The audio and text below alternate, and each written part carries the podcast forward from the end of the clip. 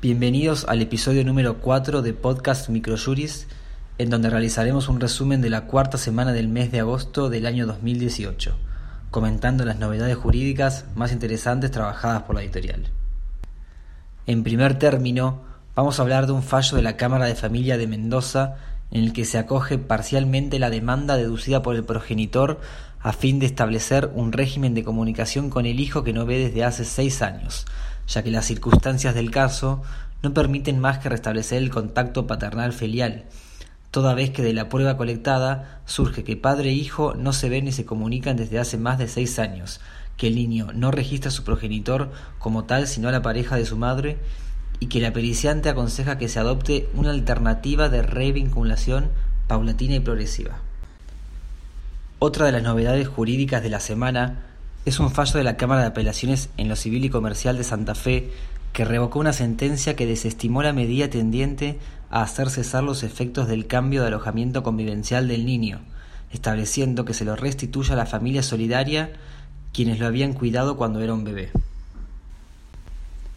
Por otro lado, el Superior Tribunal de Justicia de la provincia del Chaco rechazó un recurso de inconstitucionalidad interpuesto contra una sentencia que había admitido la acción por daños y perjuicios iniciada por los padres de un menor que había sufrido lesiones mientras jugaba con un muñeco inflable en un hipermercado, pues el eximente invocado por la quejosa referido a que la guarda de la cosa se hallaba en poder de un tercero,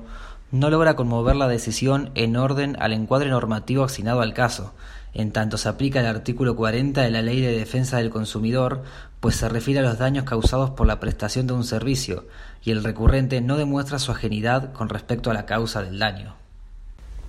Por su parte, la Cámara de Apelaciones en lo Civil, Comercial y Minas y Laboral de San Luis concedió el beneficio de litigar sin gastos a la actora cuya profesión es la abogacía, ya que no la ejerce y percibe jubilación mínima, siendo ilusorio pensar que de un momento a otro se insertará en el ámbito profesional a los fines de afrontar los gastos causídicos de un proceso judicial de liquidación y división de la comunidad ganancial, argumenta el fallo. En cuanto a las novedades legislativas de la semana, la Secretaría de Seguridad Social, mediante la resolución número 18 del año 2018,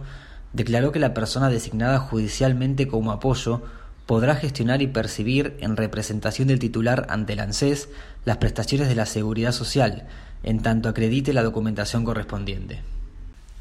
Para nuestra sección de actualidad, comentamos que la Corte Suprema desestimó un recurso de queja de taxistas que solicitaba la ilegalidad de Uber, el cual había sido presentado luego de que un fallo de un juez de primera instancia afirmara que tal actividad no era ilegal, sino una actividad comercial lícita, pues la prestación del servicio de transporte de pasajeros sin contar con habilitación oficial no configura una conducta tipificada por la legislación punitiva.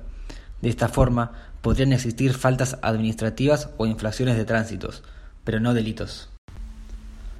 Para nuestra sección de doctrina, Microjuris homenajea al doctor Carlos Gersi, hombre vital y apasionado por la investigación en Derecho, cuya partida hoy lamenta la comunidad académica.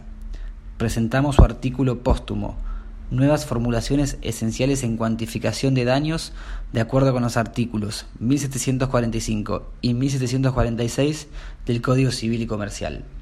En tal artículo se realiza una síntesis genuina de su avanzado pensamiento, nutrido de un inusual saber interdisciplinario, siempre orientado a la búsqueda de respuestas capaces de hacer de esta una sociedad mejor. De esta manera, damos por finalizado el resumen de la cuarta semana del mes de agosto del año 2018 de Podcast Microjuris. Para más información, recomendamos acceder a nuestro sitio web aldiaargentina.microjuris.com. Muchas gracias.